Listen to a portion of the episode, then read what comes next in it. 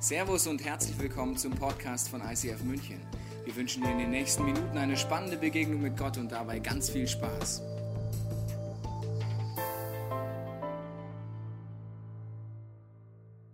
Ich fahre vor einigen Wochen mit meiner Frau in der S-Bahn und dann sehe ich so ein paar Reihen weiter einen Mann sitzen und ich sage zu meiner Frau, hey Schatz, schau mal da hinten. Das ist einer von den beiden Münchner Tatortkommissaren. Meine Frau hat so eine bestimmte Art zu lachen, wenn sie sich 100% sicher ist, dass ich falsch liege. Geht so, so ungefähr geht es. Niemals ist das der Tatortkommissar von den Münchner Tatortkommissaren. Niemals, auf gar keinen Fall. Und ich sage, ja, 100 Prozent, 200 Prozent. Ich bin mir absolut sicher. Und wenn ich mir absolut sicher bin, 100 Prozent oder 200 Prozent, weißt du, was ich da mache? Sage ich, um was wetten wir? Um was wetten wir? Dann geht der Fight los mit meiner Frau. Meine Frau ist auch ein relativ großer Dickkopf. Und wenn sie der Meinung ist, sie ist 200 Prozent richtig, dann sagt sie, egal. Der Fight geht los in der S-Bahn-Bank. Meine Frau fängt an, na gut, wir könnten um eine Woche Abspieldienst wetten. Okay, klar, machen wir. Äh, aber ich bin mir trotzdem sicher, ich auch. Okay, erhöhen wir.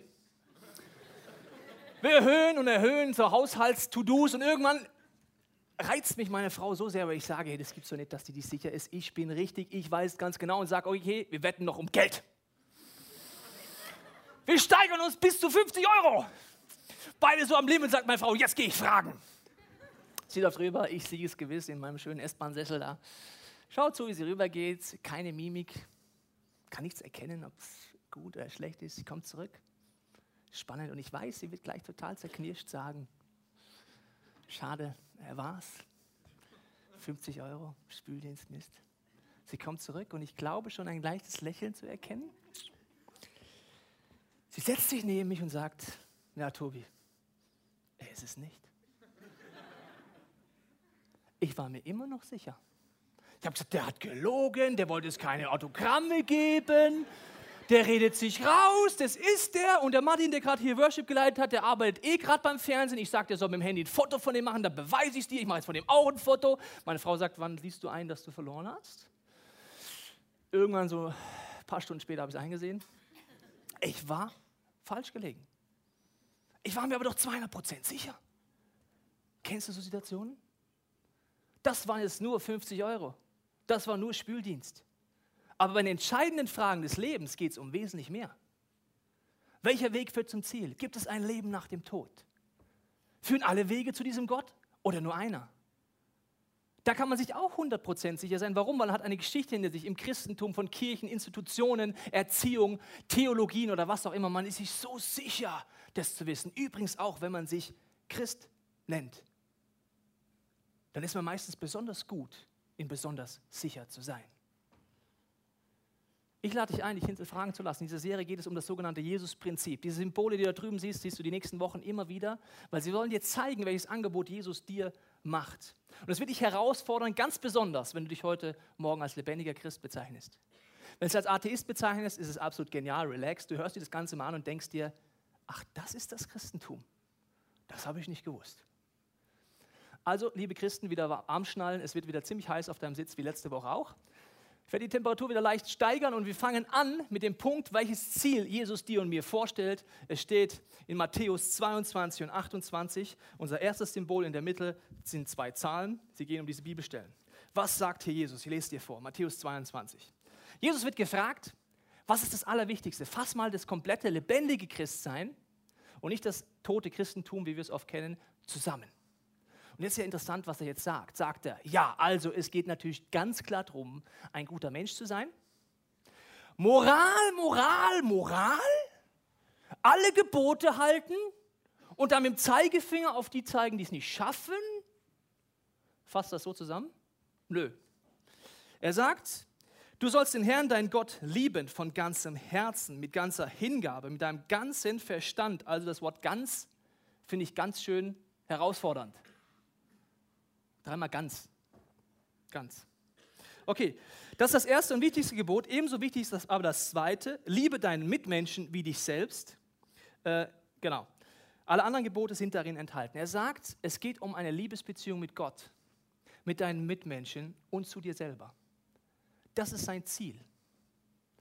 Aber jetzt gibt es gewisse erste Probleme. Wie geht das denn mit einem Gott, eine Liebesbeziehung zu haben, von ganzem Herzen, ganzem Verstand?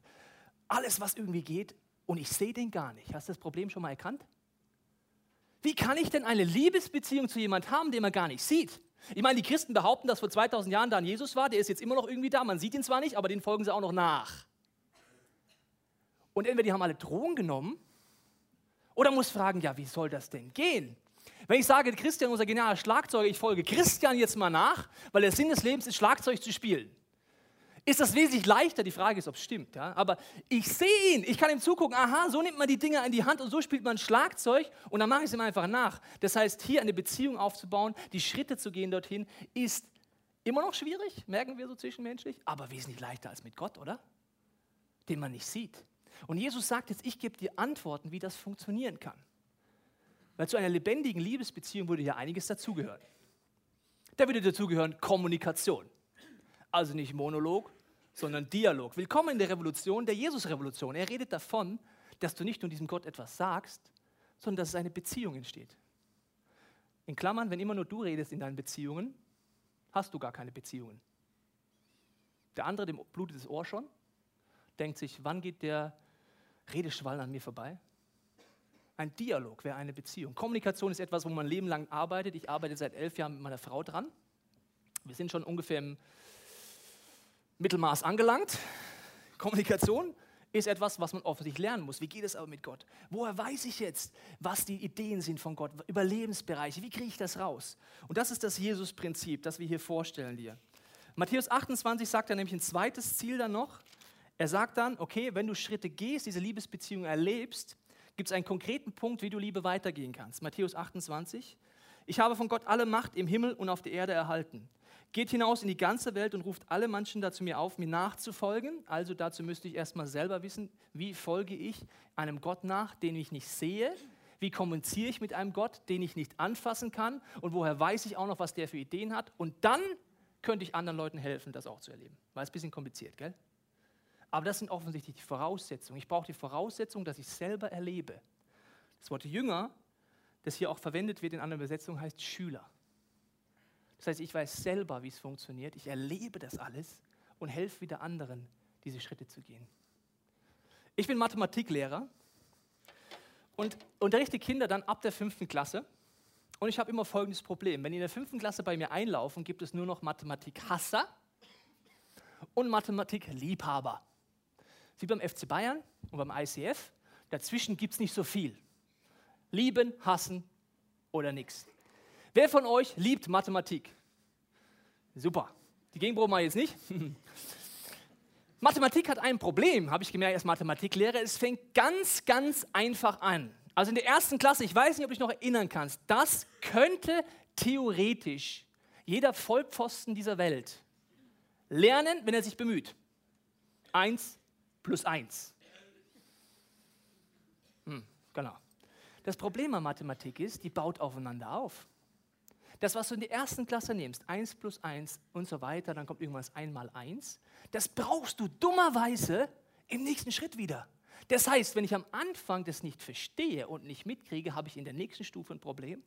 Und spätestens in der fünften Klasse würdest du als Schüler vor mir stehen und ich würde merken, du kannst dir noch nicht mal die Basics der Mathematik, ich soll dir jetzt aber Bruchrechnen beibringen.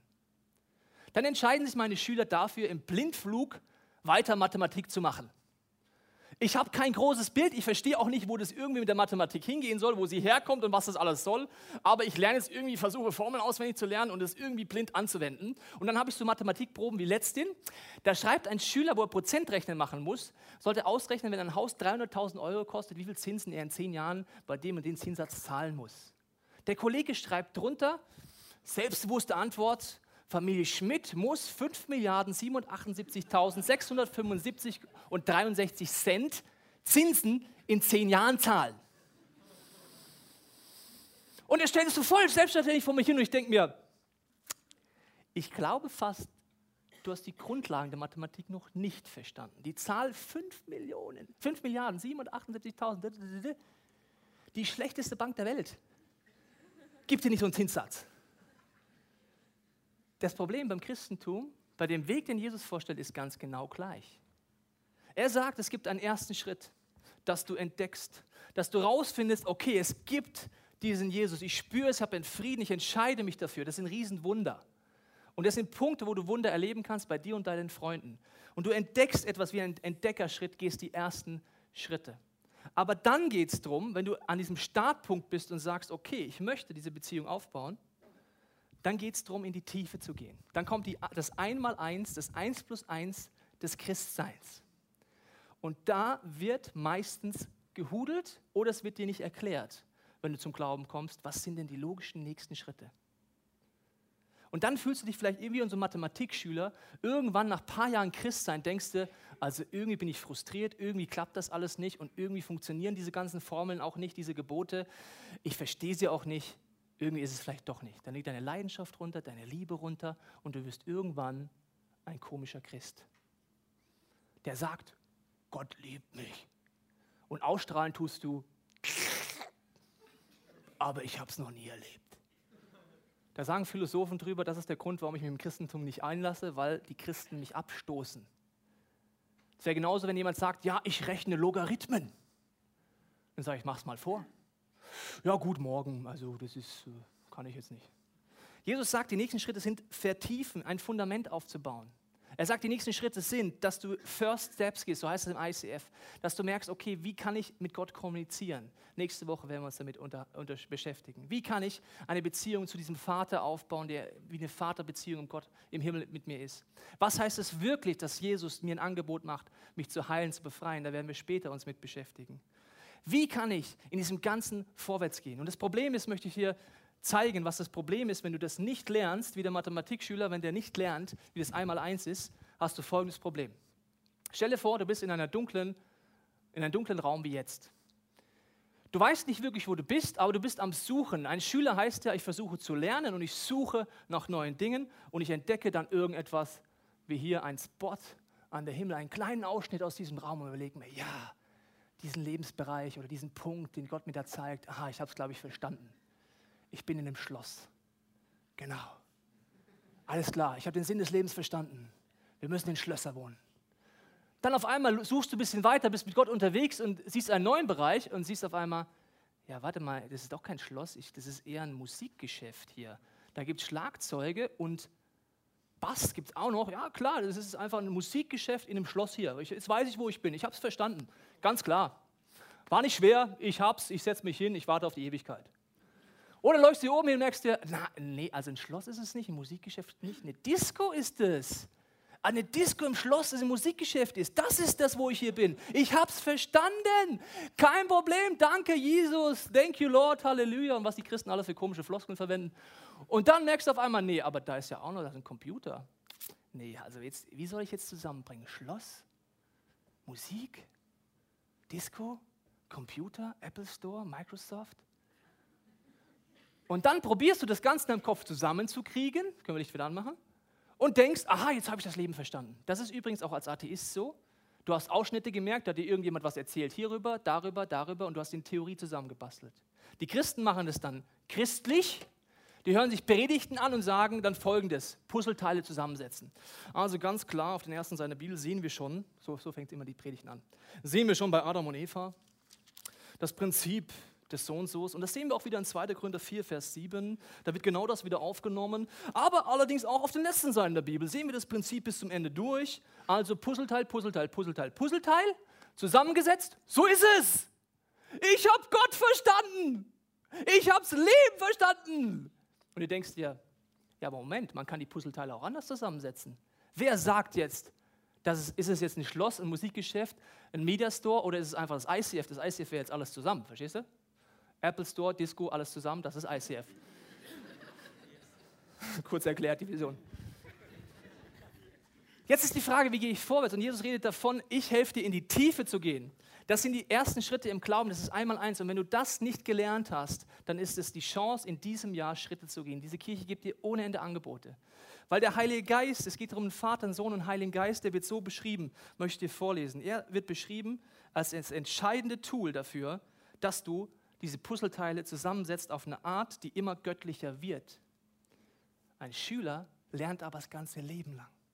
Er entdeckt, geht tiefer, gibt weiter, das ganze Leben lang.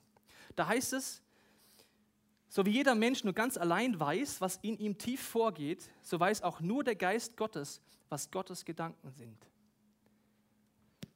Das ist der Gedanke, wo Jesus sagt, darum geht es, den Heiligen Geist auch kennenzulernen, der dir dann hilft, wie packe ich das jetzt zusammen?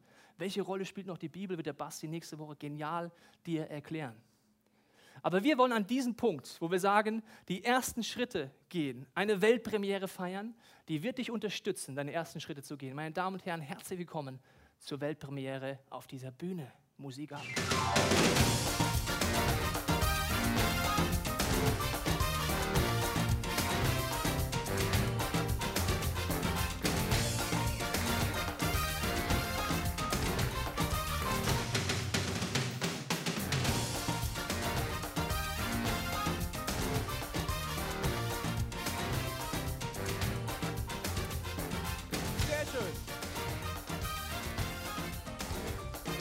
Hier lauter Geburtstagstorten und Kuchen für dich mitgebracht, weil wir den Geburtstag feiern.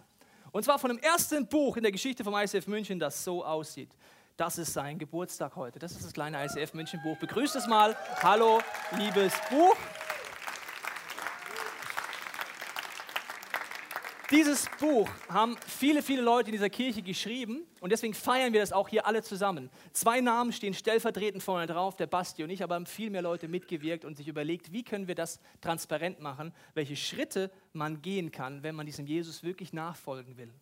Dieses Buch ist als Arbeitsbuch gedacht, als Reiseführer, um deine ersten Schritte zu gehen. Diese gut aussehenden Boys und Girls werden nach der Celebration auf dich zukommen und dir Kuchen anbieten wenn du magst. Verschiedene Sorten. Ich habe schon in der letzten Celebration probieren dürfen. Und dann feiern wir gemeinsam diesen historischen Moment, weil es ist nicht nur fürs erste Buch ganz gut, sondern es soll dir einfach helfen, das Einmaleins des Christseins neu zu hinterfragen. Vielen Dank euch allen, dass ihr hier wunderbar nachher das auch noch verteilt und äh, hier auf der Bühne wart. Ein Applaus für euch zu dieser Weltpremiere.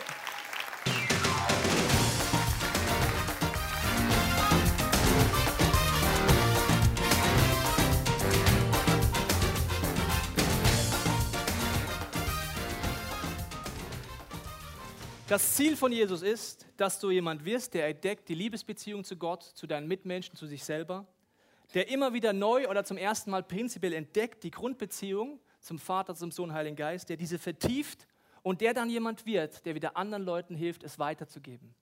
Und Jesus geht davon aus, dass wenn du das die nächsten Wochen praktisch angehst, dass du ein Leben führst, wie hier unten das Symbol, das ein festes Fundament hat, wo Jesus der Mittelpunkt ist und wo du in Dimensionen vordringst, die du dir nicht vorstellen kannst. Jesus sagt mal, ich biete dir ein Leben an, das über das Gewöhnliche hinausgeht, ein Leben im Überfluss. Es sind krasse Entscheidungen, die du treffen kannst heute, wenn ich dir vorstelle, welches Angebot Jesus dir macht, und die nächsten Wochen. Weil es geht im Endeffekt darum, willst du ein Schüler von Gott sein? Willst du sagen, mein ganzes Leben stelle ich diesem Gott zur Verfügung, dass er mich als Liebeskanal benutzen kann für andere Menschen? Heute habe ich dir gesagt, möchte ich mit dir tiefer einsteigen bei dieser Grundbeziehung des Vertiefens. Wer ist dieser Jesus und was für ein Angebot macht er dir?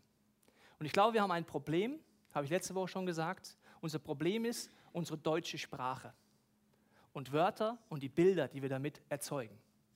Zum Beispiel das Wort Sünde. Was für ein positiver Begriff. Sünde. Wahnsinn. Sünde und wenn du das Wort Sünde hörst, automatisch hast du Assoziationen im Kopf oder hast mal gehört, dass jemand anders solche Assoziationen hätte. Wir sammeln mal gemeinsam, du kannst reinrufen, sieht eh keine Sau, wer das war. Einfach mal reinrufen, was kann man denn alles unter Sünde verstehen? Wer traut? Jawohl, Schokolade auf jeden Fall. Noch was?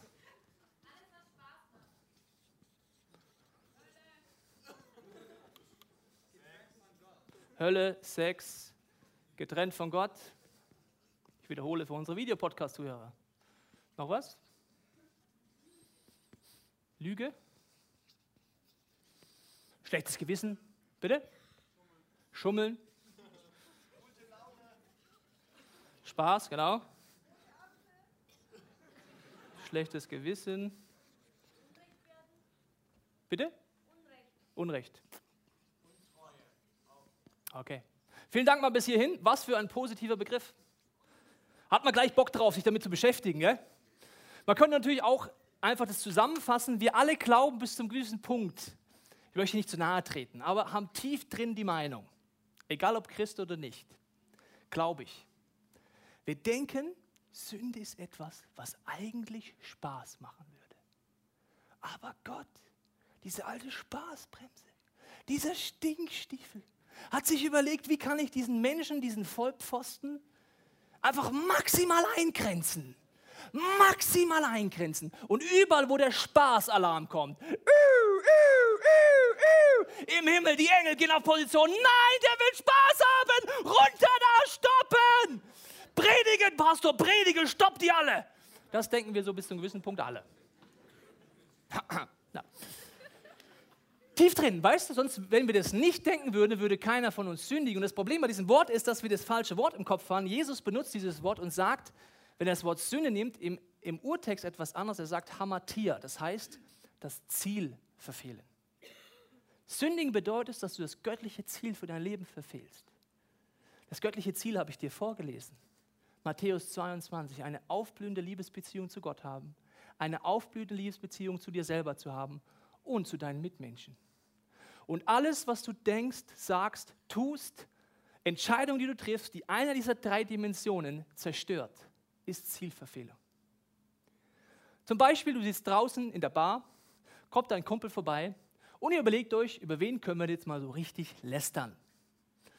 Lasst uns doch einfach mal heute über den Tobias lästern, über sein T-Shirt, Let's Bounce statt Ounce oder was auch immer. Warum muss der immer so ein doofes T-Shirt anziehen, versteht keiner. Lasst uns mal reden, einfach nur reden und schlecht reden. Warum ist das jetzt Zielverfüllung? Du fühlst dich kurz gut, du redest über jemand anders, du gehst raus aus dem Gespräch und denkst immer Folgendes über den, über den du grade, mit dem du gerade diskutiert hast und gelästert hast. Wenn ich hier raus bin, macht er das bestimmt mit mir auch. Wenn der über jeden lästert mit mir, dann lästert er gleich mit dem Nächsten über mich. Misstrauen kommt. Beziehung wird zerstört. So, jetzt kriege ich das mit, dass du über mein T-Shirt lästerst. Dann haben wir auch einen gewissen Beziehungsbruch. Ja, erzähle das jetzt lustig.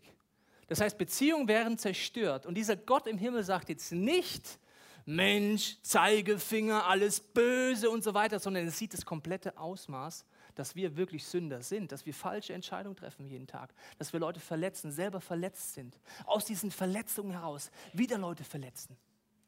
Er sieht, dass wir uns die ganze Zeit Lügen einreden. Ich mache dir ein Beispiel. Du kommst nach Hause, total fertig, total leer und du hast eigentlich ein Riesenloch in deiner Seele. Der schreit danach, ich wünsche mir Erfüllung, ich wünsche mir Sinn, ich wünsche mir keine Einsamkeit, ich wünsche mir Liebe. Übrigens, egal ob du verheiratet bist oder nicht, kannst du diese Löcher haben. Und dann sagen wir, jetzt tue ich mir mal was Gutes. Und wir glauben ernsthaft, dass wir uns gerade nicht selber belügen. Zum Beispiel gehen wir an den Kühlschrank. Jetzt tue ich mir was Gutes. Nachts um halb elf. Fress einfach mal ein bisschen was in mich rein. Jetzt tue ich mir was Gutes. Nachts um halb elf. Schokolade endlich mal was Gutes mir tun. Und dass wir uns nicht selber kaputt lachen über uns, oder? Wir wissen genau, zu viel Schokolade, die kannst du auch gleich hier hinkleben, direkt an die Hüften. Du wirst dich unwohl fühlen. Du steckst gerade Sachen in dich rein, fette Sachen oder zu viel rein, genau wie wenn du ein Auto Altöl reinschüttest statt Diesel oder E10, egal ob du das nimmst oder nicht. Du, du tust dir nichts Gutes. Oder du kommst nach Hause und denkst, Mensch, ich bin so leer, ich bin so platt, ich ziehe mir jetzt irgendwas rein. Beliebter Punkt ist Pornografie oder irgendwas anderes. Und du glaubst ernsthaft in dem Moment, du tust dir was Gutes. Dabei, wenn du ehrlich wirst, weißt du, du zerstörst gerade entweder deinen Körper oder dich. Essen an sich ist eine gute Sache, liebe Freunde. Sexualität an sich ist eine gute Sache. Nur wenn du am Wochenende losziehen musst, sagst, das Loch in mir schreit nach Liebe. Ich brauche einen One-Night-Stand, ich brauche einen Flirt, ich brauche jemanden, der mir Anerkennung gibt, der mir Wertschätzung gibt. Und danach fühlst du dich genauso leer wie vorher. Und jetzt sagt Jesus, schaut mal, liebe Freunde, an all den Punkten, das weiß ich alles über dein Leben. Ich weiß das alles. Und ich klag dich nicht an. Willkommen in der Revolution, der Jesus-Revolution. Er liebt dich sogar immer noch mehr. Ich habe dieses Prinzip gelernt, als ich einen Schüler hatte in der fünften Klasse, der für mich sehr anstrengend war. Dieser Junge hat immer gestört, immer reingerufen und in Situationen einfach zwischen den Pausen und so weiter kam er vor, hat mir irgendwie dumme Fragen gestellt, meiner Meinung nach. Und meine Liebesfähigkeit, mein Liebeskanal und mein Liebestank wurde immer weniger. Als Lehrer wirst du dann unfreundlich, ungerecht kurz angebunden, wie in anderen, anderen Beziehungen übrigens auch. Und eines Tages kommt er nach vorne, wieder in der zwischen zwei Stunden, und sagt, Herr Teichen, was ist eigentlich Leukämie? Ich sage, ja, das ist die und die Krankheit und so weiter. Warum willst du das wissen? Sagt er, ja, mein Bruder ist 16, meine alleinerziehende Mutter ist seit Wochen jeden Tag im Krankenhaus. Sie hat mir nur gesagt, er hat Leukämie und ich glaube, er wird sterben. Ich sitze zu Hause, weiß nicht mehr weiter. Auf einmal trifft was mein Herz. Ich habe auf einmal Liebe für den Jungen der verhält sich in den Wochen danach genauso wie vorher. Stört mich zwischen den Stunden, stellt dumme Fragen, ruft rein. Aber mit mir hat sich was verändert. Auf einmal liebe ich den und habe Geduld und will ihm helfen in seiner Not. Wie viel mehr ist Gott so, wenn er alles in deinem Leben sieht? Wenn er weiß, warum das Loch in deinem Leben ist. Wenn er weiß, warum deine Seele nach Liebe schreit. Er weiß, dass du es versuchst, auf eine Art zu stopfen, die dich zerstört dann wird er dich nicht anklagen, sondern noch mehr Liebe für dich haben. Und das Dümmste, was du machen kannst, wenn du diesen Jesus kennenlernst, ist zu denken, du musst dir was verdienen. Das ist die gleiche Logik, wenn mein Sohn zu mir käme und würde sagen, ja Papa, wie viel Teller muss ich abspülen, damit du mich liebst? Wie viel Einsen in der Schule muss ich schreiben, Papa, damit du mich liebst? Wir sagen, Sohn, hast du irgendwas genommen gerade eben? War die Milch schlecht? meine Liebe zu dir ist bedingungslos. Das heißt nicht, dass ich nicht Dinge in deinem Leben ansprechen werde und nicht gut finden werde, aber sie ist bedingungslos. Und das ist die Revolution, die Jesus dir anbietet. Durch die Kirchengeschichte leider komplett verfälscht immer wieder. Und jetzt kommt die Revolution. Wenn du heute bekennender Moslem bist, wirst du mir recht geben, wenn ich dir sage, in deiner Religion musst du Dinge leisten. Wie oft musst du beten, nach Mekka fahren, Dinge tun, tun, tun und am Ende hoffen, dass Gott das alles noch positiv ansieht. Wenn du nicht als Buddhist bezeichnest und nicht als mitteleuropäischer Buddhist das einfach mal cool findet, weil, weil Buddha einfach schöne, äh, schöne Sachen anhat, sondern jemand, der wirklich Buddhismus lebt, weißt du, du musst etwas leisten, durch Meditation frei werden von Sehnsüchten, frei werden von Süchten und zu hoffen, irgendwann es zu schaffen über die Ziellinie ins Nirvana. Und Jesus kommt jetzt, sagt, ich habe eine gute und eine schlechte Nachricht für dich. Die schlechte Nachricht ist, du wirst es nie schaffen, ein perfekter Mensch zu sein. Du wirst ein Sünder bleiben, du wirst versagen, die falschen Entscheidungen treffen. Und jetzt kommt die gute Nachricht. Du musst gar nicht perfekt sein. Komm zu mir, ich helfe dir. Und das ist die Revolution, die Jesus sagt. Er sagt dann einen Satz wieder, den wieder kein Mensch versteht am Anfang. Er sagt, tut Buße und glaubt an das Evangelium. Wieder schöne Wörter, die man verstehen muss und suchen muss und finden muss. Zum Beispiel Buße. Haben wir wieder Bilder im Kopf. Warum? Vielleicht warst du zum Beispiel mal in der Kirche, da siehst du einen Beichtstuhl, hast vielleicht als Jugendlicher oder Kind musstest du da hingehen, musstest irgendwas aufsagen, ein paar Gebete aufsagen, was auch immer. Oder du denkst an Dan Brown, ja, diesen abgefahrenen Mönch, der sich da selber was reinreißt hier oder sich selbst geißelt und schon denkst du, Buße, geh mir weg mit Buße, ich hab's verstanden. Ich könnte mit dir eine Wette eingehen, ich weiß 100%, dass es ein Mist ist. Jesus sagt, Buße bedeutet, erstens, ich erkenne an, dass in meinem Leben viele, viele Dinge schief laufen. Dass es Leichen in meinem Keller gibt, die keiner kennt dass ich Dinge getan in meinem Leben, die ich bereue, dass ich ein schlechtes Gewissen habe und so weiter und dass ich Löcher in mir habe, die versuche ich die ganze Zeit zu stopfen und schaffe es nicht. Ich erkenne an, dass es so ist. Warum? Weil ich weiß, Gott liebt mich bedingungslos. Das Dümmste ist, vor Jesus unehrlich zu sein. Aber manche Gebete werden so gesprochen. Die sind nicht ehrlich vor Gott. Und als ob Gott denken würde, wenn du ihm erzählst, du Jesus, es tut mir leid, was ich vor zwei Tagen da gemacht habe, was ich da gesagt habe, was ich dadurch ausgelöst habe. Und dann denken wir ernsthaft, dass dann Gott zu dir sagt, was hast du gemacht? Vor zwei Tagen habe ich nicht mitgekriegt, da war ich an der Bar mit dem Erzengel Gabriel, habe einen gehoben, ich habe es gar nicht mitgekriegt, dass du vor zwei Tagen gesündigt hast. Jetzt schockierst du mich aber. Mensch, Tobias, du böser, böser, böser, böser, böser. Also ganz ehrlich, das ist schon ein bisschen Comedy, wenn du so mit Gott redest. Der weiß es eh schon. Er liebt dich bedingungslos und sagt, werde ehrlich vor dir und vor anderen Menschen. Sag, ich habe hier Probleme, ich habe hier Süchte, ich habe hier Dinge und Jesus, ich brauche deine Hilfe. Und das ist das Angebot, das Jesus dir macht, dass wenn du es dann zu ihm kommst, dass er sagt, dich trennen immer wieder Dinge von diesem Leben, dass du dir tief drin merkst, dass es eigentlich für dich designt ist. Gott bezeichnet das Liebe als Leben, als all das, dass du eine Liebesbeziehung zu Gott hast, zu Mitmenschen hast, zu dir selber hast. Und er sagt ganz deutlich, und das ist die Realität, in der wir leben, durch unsere Entscheidungen trennen wir uns immer wieder von dieser Art des Lebens, von dieser Art der Liebe, von diesen Beziehungen. Und wenn du versuchst, das aufzubauen, wie möchtest du durch Leistung machen? Ich mache dir ein Beispiel. Wenn du fremd gehst, wie willst du das wieder gut machen? Das ist eine ganz tiefe Frage. Du wirst es nie wieder gut machen können, ganz einfach. Du wirst es nicht gut machen können. Du kannst beten und hoffen, dass ihr neu anfangt und das Vertrauen wächst, aber streichen wirst du das nicht können. Wenn meine Frau mich betrügen würde, das wäre das Schlimmste, was passieren könnte. Und dieser Graben aus eigener Kraft, den aufzufüllen, durch Leistung, durch Abbitte, das wirst du nie schaffen. Und jetzt kommt Jesus ins Spiel, er sagt, ich bin derjenige, der dir diesen Durchbruch schafft.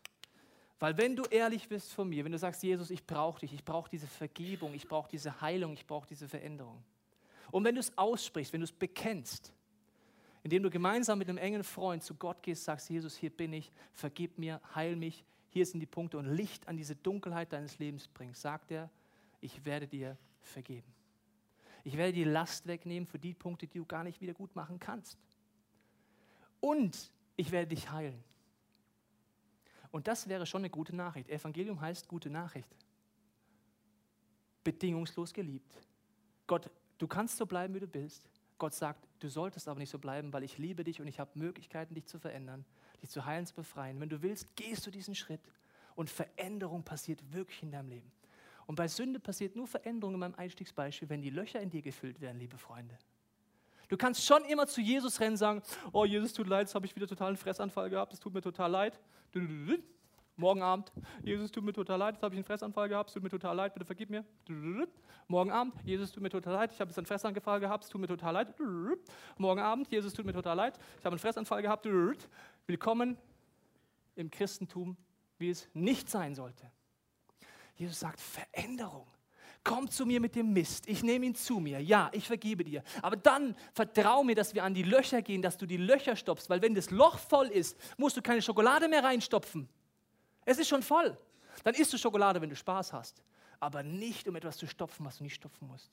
Dann musst du nicht wie ein schwarzes Loch durch die Diskos dieser Stadt laufen und sagen, Liebe, Liebe, Liebe, Flirt, Flirt, Liebe. Ich mache es jetzt lustig. Du musst das Loch stopfen, du musst das Loch stopfen. Wenn du das Loch nicht stopfst mit Gottes Hilfe, wirst du immer wieder einen Kreislauf machen und dann bist du wieder Mathematikschüler, der immer im Kreis läuft, nicht weiterkommt und irgendwann denkst du, ach Jesus, ich habe keine Lust mehr. Jesus ist das Zentrum, der Zugang zu Gott, das Zentrum, Dinge zu erleben. Und wenn du an diesem Punkt, egal ob du dich seit Jahren Christ nennst oder nicht, diese First Steps nie gesund gegangen bist, kennst du das alles nicht. Und wenn du selber in deinem Leben nicht erlebt hast, dass Jesus dich, dir vergibt, dich heilt, dich befreit, wie willst du dann anderen Menschen helfen, das zu erleben? In sich ein Zirkelschluss. Und jetzt sagt Jesus zu dir, du kannst und darfst mein Schüler sein. Die Frage ist, gehst du Schritte, ja oder nein? Wir haben alle Angebote ausgerichtet für dich in diesem Jahr, dass du dieses Jahr viele, viele Schritte gehen kannst. Jesus hat drei Jahre gebraucht mit seinen Jungs bis sie vom Entdecken übers Vertiefen zum Weitergeben gekommen sind. Zum Beispiel auf unserer Homepage, siehst du es im Hintergrund eingeblendet, findest du jetzt alles sortiert nach verschiedenen Schritten. Du kannst oben auf iStudy gehen und dann gehst du, gehen wir nochmal drauf, dann siehst du hier diese Symbole, entdecken, vertiefen, weitergeben. Du kannst, wenn wir runter scrollen, dann zum Beispiel auf Vertiefen gehen, liest du das durch und siehst, da gibt es Angebote. Da gehst du zum Beispiel auf First Steps, siehst, aha, da könnte ich in ein Seminar gehen. Aha, da könnte ich mir jemanden schnappen, der mit mir eins zu eins mit diesem Buch als Reiseführer diese Schritte geht. Aha, demnächst irgendwann werden wir das online machen können und so weiter. Aber die entscheidende Frage stellt dir Jesus, was willst du? Der spielt dir immer den Ball zurück. Du kannst sagen, ich bleibe stehen wie die letzten zehn Jahre. Dann bist du kein Schüler von Gott. Dann bist du kein Schüler von Jesus. Er sagt, folge mir nach. Und was heißt nachfolgen? Hinsetzen, ausruhen, Sessel furzen, auf die Ewigkeit warten? Ist das Nachfolgen? Nachfolgen ist Schritt, Schritt, Schritt, Schritt, zwei zurück, Versagen, Schritt, Schritt, Schritt. Immer dynamisch, immer nach vorne gehen. Das Angebot von Jesus steht heute hier im Raum für dich. Und ich möchte mit einer Beispielgeschichte dir das erklären, wenn die Band nach vorne kommt. Zwei Jungs in der fünften Klasse hatten folgendes Problem. Der eine Junge in Mathematik sehr gut. Er bricht immer einen Rekord nach dem anderen, eine Eins nach dem anderen und sein bester Freund ist sehr schlecht in Mathe. Und die letzte Probe steht an vor dem Zeugnis, vor dem Jahreszeugnis und sein, der eine Kumpel weiß, ich muss mindestens eine 3 schreiben, um hier durchzukommen. Sie schreiben die Probe, nachher in der Pause treffen sie sich und der gute Schüler fragt seinen Freund, und hast du es geschafft? Er sagt, nein, ich glaube, es ist wieder eine 5 geworden. Ich war zu nervös, ich konnte es nicht aufs Blatt Papier bringen. Sein Freund kämpft mit sich selber, schleicht in der Pause ins, Lehrerzimmer, ins Zimmer, ins Klassenzimmer, holt die Proben nochmal raus aus der Schublade vorne im Pult, nimmt die Probe seines Freundes und seine, streicht beide Namen durch und tauscht die Namen aus. Der Punkt ist nicht der, dass der Lehrer das nicht merken würde, liebe Schüler, die Lehrer merken das. Der Punkt, das mein Herz bewegt an der Geschichte, ist nicht, dass er erwischt wird. Dass der Lehrer sagt, was hast du denn da gemacht? Denkst du, das habe ich nicht gemerkt? Der Punkt ist, dass hier ein Freund zum anderen sagt, du schaffst es nicht. Ich nehme den ganzen Mist, wo du es nicht schaffst, zu dir. Ich nehme deine schlechte Note auf mich und ich gebe dir meine gute Note. Nicht, weil du es verdient hast und nicht, weil du jemand bist, der der Beste der Welt ist, sondern einfach, weil ich dich liebe als mein Freund. Wir tauschen. Und dieses Angebot machte Jesus. Die größte Form der Liebe ist, sagt er, sein Leben für seine Freunde hinzugeben. Er sagt über dich prophetisch, selbst wenn du noch gar nicht kennst, du bist ein Freund von mir. Während dem nächsten gesungenen Gebet musst du Entscheidungen treffen, weil keine Entscheidung ist auch eine Entscheidung. Entweder sagst du zum allerersten Mal Jesus, okay, ich möchte es annehmen, auch wenn ich viel nicht verstehe. Ich möchte diesen Graben überwinden, sagen, ich nehme das an, dass du für mich am Kreuz gestorben bist. Ich möchte mir heute noch jemand schnappen, der mir zeigt, wie man wirklich mit deiner Hilfe die Dinge ans Licht bringt, geheilt und befreit wird. Vielleicht auch wieder ganz neu. Das ist ein Lifestyle. Das ist nicht einmal, dass ich das mache, sondern immer wieder neu. Aber wenn du Christ bist, dann ringe ich drum und werbe drum, dass das Jahr 2011 für dich ein Jahr wird, wo du Schritte gehst. Und wenn du merkst, ich kann viel vom Einmaleins noch gar nicht, dann geh den ersten Schritt. Es ist nicht zu spät. Vielleicht mit dem Buch, vielleicht mit Seminaren. Aber finde dich nicht damit ab, dass du gerade im Blindflug wie ein Mathematikschüler in der 11. Klasse bist. Dann geh nochmal zurück und sag, ich brauche Hilfe. Jesus, ich danke dir für dieses gesungene Gebet jetzt und ich danke dir, dass du jeden von uns an die Hand nehmen wirst. Wir wollen einfach ehrlich werden vor dir, weil du weißt eh schon alles. Wir wollen dir all die Punkte in unserem Leben bringen, wo wir Fragen haben, wo wir dich brauchen, wo wir vielleicht zum ersten Mal grundsätzlich sagen, wir wollen mit dir leben. Bete auch für jeden, der dich schon kennt, dass er einfach eine Entscheidung treffen kann, zu sagen, Jesus, mein ganzes Leben gehört dir. Ich möchte ein Kanal werden für deine Liebe. Ich möchte weitergeben und lebenslang entdecken, vertiefen und wieder weitergeben.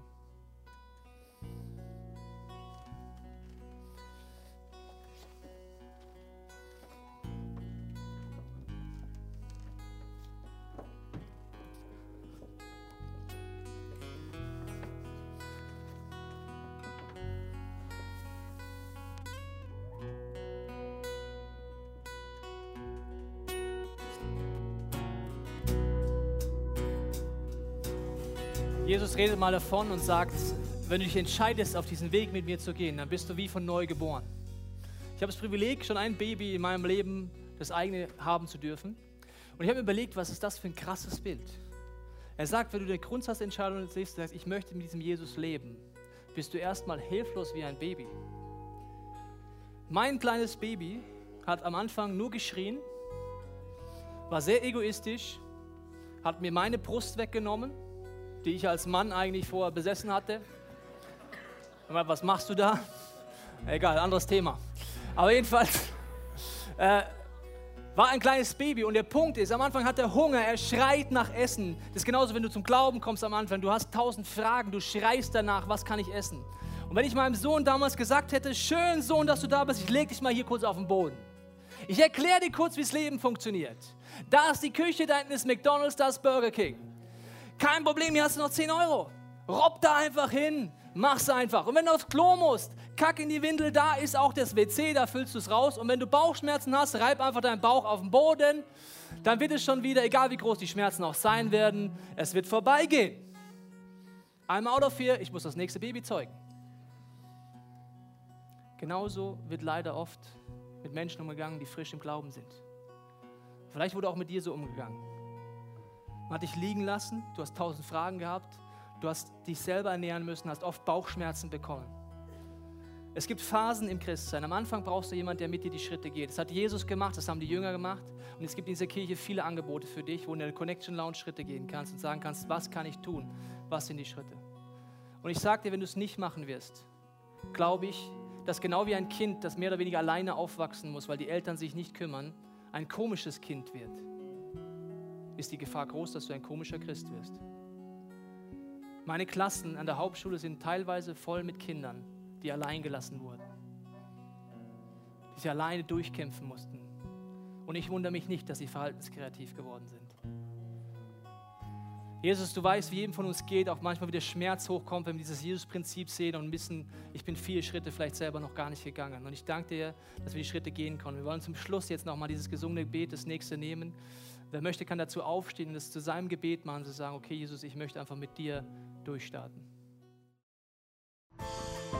Wir hoffen, dass dir diese Predigt weitergeholfen hat. Wenn du Fragen hast, kannst du gerne an info at icf-moenchen.de mailen und weitere Informationen findest du auf unserer Homepage unter www.icf-moenchen.de.